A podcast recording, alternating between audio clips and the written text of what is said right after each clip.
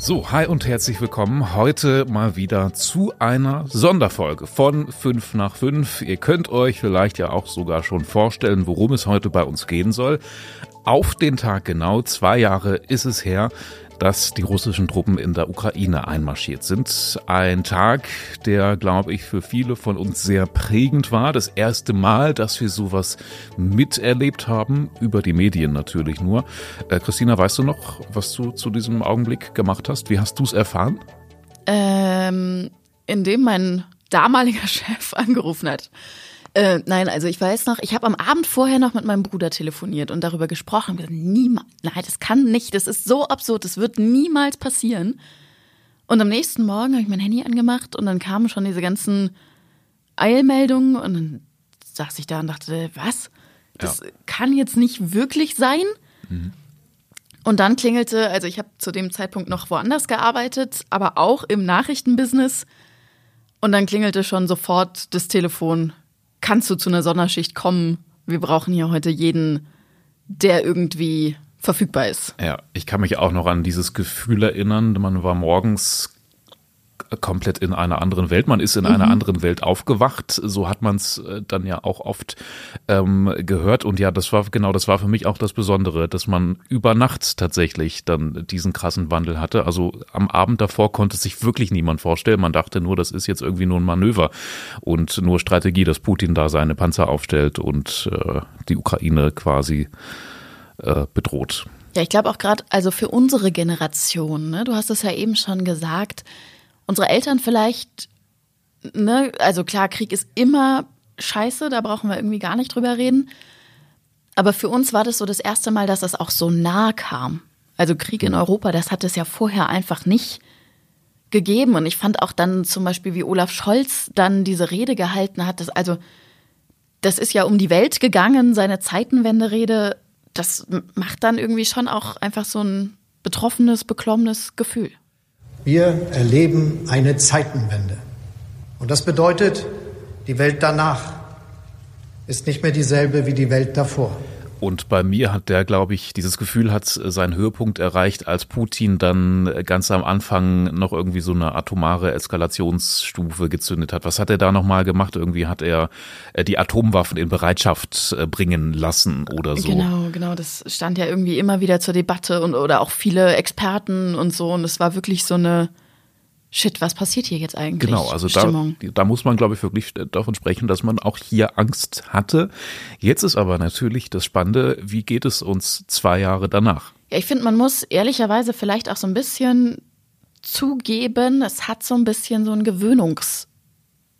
Gewöhnungseffekt eingesetzt. Also vor dem ja alle gewarnt haben, vor allem immer ne, dass dieser Gewöhnungseffekt so gefährlich sein kann, gerade auch, weil es ja immer noch darum geht, die Ukraine finanziell und militärisch zu unterstützen. Was kann dieser Gewöhnungseffekt ähm, äh, damit machen? Wir haben uns natürlich auch hier in Braunschweig bei euch mal umgehört, wie so eure Stimmungslage eigentlich ist zu dem Thema im Moment. Also ich muss sagen, ich kriege im Alltag eher weniger davon mit. Ähm, und auch gerade in der Schule ist das jetzt nicht so ein großes Thema. Ich finde, präsenter ist jetzt halt wirklich der Nahostkonflikt und was da halt alles passiert. Also ich kriege ein bisschen was mit, aber ich bin auch nicht so jemand, der viele Medien oder Nachrichten verfolgt. Also für mich persönlich wird es immer schlimmer, weil ich irgendwann gedacht habe, naja, das ist ziemlich vorübergehend und das haben wir schnell im Griff. Ich beschäftige mich ab und zu noch damit, aber halt nicht so wie in der Zeit, wo es jetzt wirklich permanent in den Medien präsent war.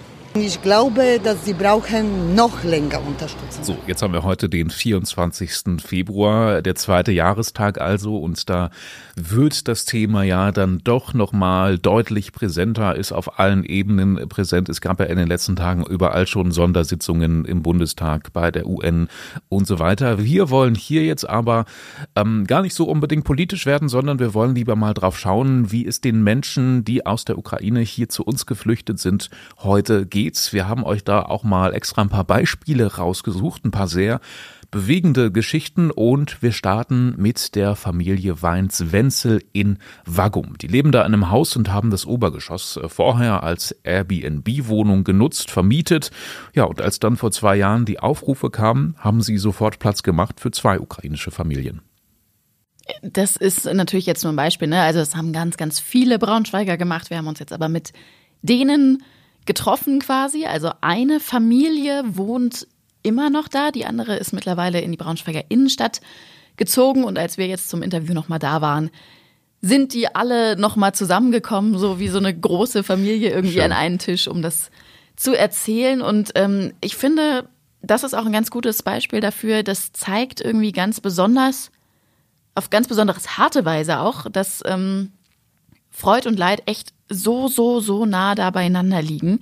Du meinst Freud, weil da auch so tolle Bindungen, Beziehungen entstanden sind und dieser Zusammenhalt einfach äh, dann ganz viel gibt, denke ich mal. Ne? Genau, und weil man einfach anhand der zwei Familien, also das war einmal ein Ehepaar, die da gewohnt haben und ähm, eine Familie, da war, ich glaube, die, ich weiß gar nicht, wie, Tochter trifft da jetzt nicht ganz, also die, sie ist selber schon Mutter.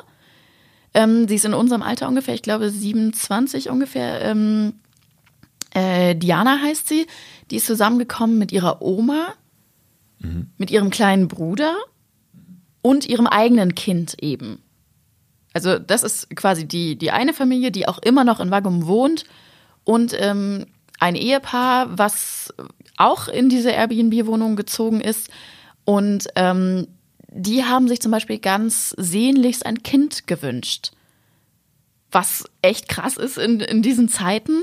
Ja. Ähm, und jetzt besucht man die zwei Jahre später und jetzt sind sie zu dritt. Ja, Wahnsinn. Also, Also- genau das wollte ich fragen. Ne? Es ist, man, man ist ja damals sicherlich aus der Ukraine hier nach Deutschland gekommen, ohne große Pläne. Natürlich konnte man keine Pläne machen. Man musste sich erstmal in Sicherheit bringen und tja, jetzt sind dann auf einmal zwei Jahre äh, verstrichen, ne? Und da ist dann einiges Genau. passiert. Und das, ich finde, es zeigt irgendwie, das Leben geht schon irgendwie weiter. Die haben sich das sicherlich anders vorgestellt. Da ist, glaube ich, gar nicht die Frage, aber die sind jetzt halt total happy, wohnen in Braunschweig in der Innenstadt. Ähm, mit ihrem, ich glaube, drei Monate alt müsste der kleine Junge, ist, glaube ich, ein Junge, jetzt sein. Gleichzeitig gibt es aber eben noch den, den Bruder von Diana, Danilo? äh, genau, Danilo. Mittlerweile ist er 14, damals zwölf Jahre alt gewesen. Also da will ich mir echt gar nicht ausmalen, was das mit einem Kind überhaupt macht. Also wenn du mit zwölf Jahren flüchten musst vor dem Krieg und das finde ich, boah, da kriege ich jetzt schon Gänsehaut, wenn ich drüber nachdenke, die mussten ja die Eltern zurücklassen. Ne? Also die große Schwester ist mit dem kleinen Bruder und ihrem Kind und Oma geflüchtet und die Eltern sind in der Ukraine geblieben, weil ähm, der Vater sowieso nicht ausreisen darf. Also ähm, Männer zwischen 18 und 65, glaube ich, dürfen ja sowieso nicht aus der Ukraine ausreisen. Und dann hat die Mutter eben gesagt, nee, ich bleibe hier beim Vater und ihr bringt euch in Sicherheit.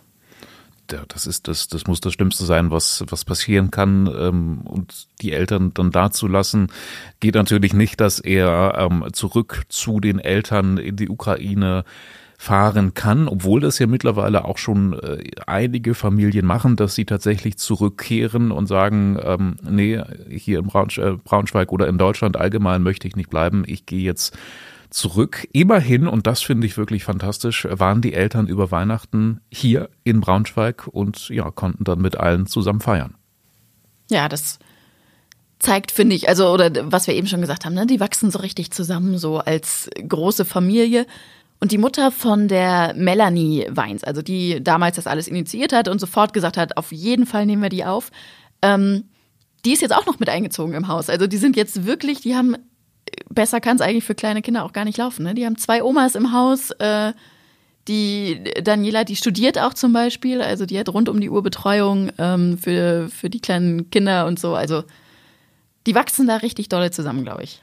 Und ein anderes wirklich auch bewundernswertes Beispiel sind Olena und Maria Kowalewska. Sie sind im Mai 2022, also gut drei Monate nach Kriegsbeginn aus Kiew nach Braunschweig geflüchtet. Sie haben also wirklich noch mehrere Monate die Raketen über der Stadt äh, niederregnen sehen, bevor sie dann entschieden haben, wir müssen hier weg. Ähm, in dem Fall ist sogar auch der Papa mit, weil der aus gesundheitlichen Gründen eh vom Militär ausgeschlossen war. Und wenn man so liest, was die unserem Kollegen Dirk Breivogel erzählt haben, ich finde, da kriegt man schon Gänsehaut. Also die haben, die haben erzählt, sie wohnen in Kiew im 13. Stock und wenn es Luftalarm gab, da müssen die natürlich möglichst schnell runter in den Bunker. Du schaffst es ja aber natürlich nicht in der vorgegebenen Zeit. Und dann sind die irgendwo auf halber Höhe gewesen. Und dann hörst du, wie die Raketen quasi am Haus vorbeizischen. Und du hoffst die ganze Zeit nur, bitte lass es hier nicht einschlagen, weiß aber automatisch, wenn sie woanders einschlagen, ist auch nicht besser. Vielleicht sind es Freunde, irgendwie entfernte Bekannte, Familienmitglieder, wo auch immer, egal wo diese Rakete einschlägt. Das Leid ist unvorstellbar groß danach. Ja, und da dann ein Kind aufzuziehen, ich bin selber kein Vater, aber ich kann mir nichts anderes vorstellen, als dass man dann sagt, ähm, das geht nicht. Ähm, wenn wir die Möglichkeit haben, müssen wir das Land verlassen. Die Kowalewskas sind dann hier in Braunschweig bei einem ehemaligen Lehrer untergekommen und mittlerweile sind Mutter und Tochter Beide an der Sally Perel Gesamtschule in Volkmarrode. Die Mutter ist Englischlehrerin und die Tochter ist Schülerin. Ähm, da macht sie jetzt gerade ihr Abi. Die zehnte Klasse hat sie gerade schon mit wirklich guten Leistungen abgeschlossen. Und ja, jetzt träumt sie sogar irgendwann mal davon, Informatik an der TU Braunschweig zu studieren. Also das ist ja im Grunde dann auch ein Paradebeispiel ähm, dafür, sich hier zu integrieren und sich ein neues Leben aufzubauen, obwohl man, denke ich, die ganze Zeit permanent noch das Leid in der eigenen Heimat im Hinterkopf hat.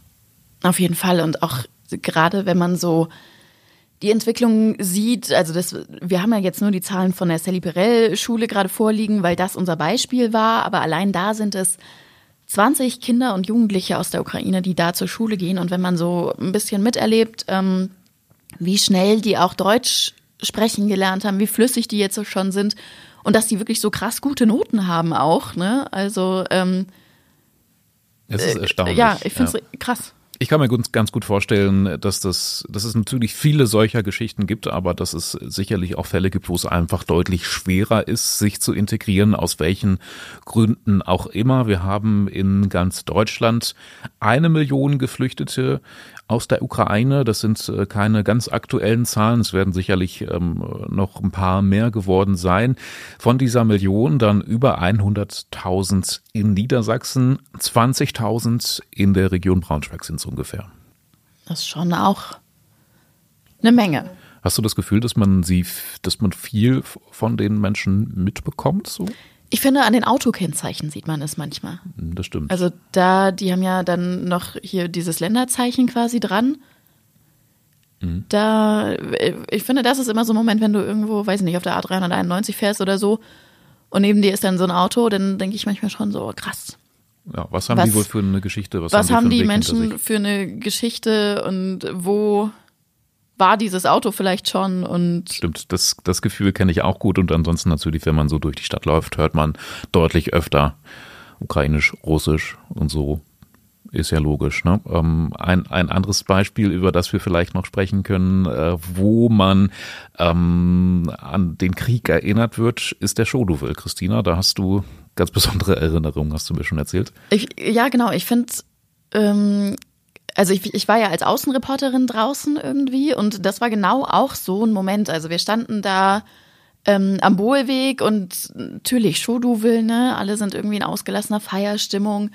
Ähm, die bunten Wagen fahren vorbei und dann ähm, kam auch eben dieser Wagen des Vereins ähm, Freie Ukraine Braunschweig vorbei, ähm, die ja auch so, so Flaggen dann um hatten und so und da hatte ich auch so einen Moment, wo ich echt kurz schlucken musste und dachte, also es ist total wichtig, dass sie das machen und dass eben, dass auch dieser Krieg ähm, im Gedächtnis bleibt und dass da immer wieder darauf aufmerksam gemacht wird. Ähm, aber genau, ich habe halt auch da wieder drüber nachgedacht, krass, was haben die vielleicht für eine Geschichte? Ähm, und die können nicht so unbeschwert feiern, vielleicht wie äh, Peter Müller von nebenan, der jetzt hier an der Strecke steht und einfach seine Bäulchen quasi einsammeln möchte, sondern die haben schon alle auch wahrscheinlich, kann ja auch nicht so pauschalisieren, aber so ein Päckchen, was die alle mit, mit zu tragen haben. Und da muss man schon manchmal schlucken, finde ich. Ja, aber ich finde das, gerade wenn ich jetzt so drüber nachdenke, einfach nur erstaunlich und irgendwie auch toll, dass wir Menschen das irgendwie schaffen, das beides so in Einklang zu bringen. Also ich finde es ich find's vor allem auch total richtig, dass sie da bei diesem Show-Du-Will mit dabei waren und natürlich war es dann nicht so, dass alle auf einmal still geworden sind oder so, sondern man hat dann eben mit denen mitgefeiert, genau, die ja. haben mitgefeiert. Also das ist, finde ich, eine wahnsinnig wichtige Leistung, ne? dass man dass man das dann schafft, so diese zwei Welten, den Spaß beim Shodo will und dann dieses fürchterliche Thema zusammenzubringen. Und ich finde es auf keinen Fall falsch, ne? Nee, überhaupt nicht. Also voll, voll wichtig. Ähm, wir haben mit dem Vorsitzenden des Vereins äh, Freie Ukraine ähm, auch nochmal gesprochen. Igor Piroschik heißt der. Und ähm, der hat auch erzählt, dass die Hilfsbereitschaft im Braunschweig wirklich unglaublich groß ist und dass der Verein auch in den letzten Jahren deutlich gewachsen ist. Aber er erzählt eben auch so ein bisschen, du hast anfangs von Hilfsgeldern und sowas, glaube ich, gesprochen. Es geht auch um Sachleistungen. Ne? Also so, so langsam ja, stellt sich so eine Müdigkeit ein vielleicht. Äh, anfangs waren super viele, die ihre Sachen gespendet haben und sowas ähm, das wird schon, schon weniger, sagt er jetzt. Ne? Da hört man ja gar nichts mehr von. Ne? Am Anfang hieß es ja die ganze Zeit, hier könnt ihr Sachen hinbringen, da könnt ihr Sachen hinbringen. Jeden Tag ist irgendwie ein LKW rübergefahren und so. Kriegt man jetzt gar nichts mehr mit. Ähm, ist vielleicht auch leider, muss man sagen, normal, dass dann irgendwann diese Müdigkeit einsetzt. Die Sachspenden werden zwar weniger, aber trotzdem passiert noch was. Letztens zum Beispiel sind erst äh, Dialysegeräte aus dem Klinikum Salzdalumer Straße in die Ukraine geliefert worden und ja, das, das ist immer noch wichtig, dass das passiert. Man kriegt es vielleicht nur nicht mehr so richtig mit. Ja, muss man sich präsent halten. Auf jeden Fall. Und vielleicht auch deswegen genau umso wichtiger, dass am Wochenende jetzt nochmal überall Gedenkveranstaltungen stattfinden. In den großen Städten, also Köln, Berlin etc. Natürlich sowieso, da wird es wahrscheinlich große Gedenkfeiern geben, aber auch hier bei uns in Braunschweig ähm, heute Vormittag 11 Uhr vor dem Rathaus. Da gibt es zum Beispiel auch eine Kundgebung. Ja, wir haben am Montag auch noch eine Podiumsdiskussion im Medienhaus in Braunschweig zu dem Thema. Die ist zwar schon ausverkauft, aber wir bieten euch da einen Livestream an. Den Link packen wir euch wie alle anderen Geschichten, über die wir gesprochen haben, in die Shownotes. Der zweite Jahrestag schon. Das finde ich fast am erschreckendsten. Die, ja, das, die Zeit ist wahnsinnig Das ist vergangen. so schnell rumgegangen, diese zwei Jahre, finde ich. Mhm. Und ich muss auch bei mir selber feststellen, dass dass man wirklich mittlerweile ganz anders über dieses Thema nachdenkt. Ne? Dieses Normalisieren ist einerseits zwar eingetreten, aber andererseits macht es mich auch zuversichtlich, dass wir trotzdem es noch schaffen, so viel drüber zu reden, drüber nachzudenken und ähm, das andere Gute ist, finde ich, dass diese lebende Angst vom Anfang weg ist und man jetzt irgendwie dann doch es schaffen kann, ein bisschen zuversichtlicher an die Zukunft zu schauen, glaube ich. Ich finde auch, also ich meine, wir, äh, die jetzt nicht unmittelbar davon betroffen sind, da lässt sich das so leicht sagen. Aber ähm, ein Kollege von uns ähm, hatte das in dem Artikel, glaube ich, hat er damit seinen Artikel aufgemacht und sagt, von, von der positiven Lebenseinstellung, die viele geflüchtete Menschen haben, die wirklich so ein hartes Schicksal haben, ne, die Angehörige noch da haben, da kann sich der ein oder andere von uns hier wirklich eine Scheibe abschneiden. Und ich finde, das ist wirklich das beste Beispiel irgendwie. Also ne, so viele positive Geschichten. Klar, es gibt auch die negativen Geschichten. Ähm, aber ja, müssen wir, müssen wir uns alle eine Scheibe abschneiden. Ja, es wurde ja auch schon von Anfang an äh, drüber gesprochen, dass dieser Krieg lange dauern könnte. Tja, ob wir dann nächstes Jahr zum dritten Jahrestag wieder eine Sonderfolge machen. Wir hoffen es nicht. Wir hoffen es natürlich nicht. Wir bedanken uns ganz herzlich bei euch, dass ihr eingeschaltet habt. Und falls ihr rechtzeitig eingeschaltet habt, lohnt es sich ja vielleicht heute nochmal auf die vielen Veranstaltungen ähm, zum Thema Ukraine-Krieg zu gehen. 11 Uhr, Rathaus in Braunschweig zum Beispiel, aber es wird ja auch viele kleinere geben, denke ich mal. 5 nach 5 hört ihr natürlich ansonsten am Montag wieder zur gewohnten Zeit zum Feierabend. Bis dahin. Bis dahin. Tschüss. Tschüssi.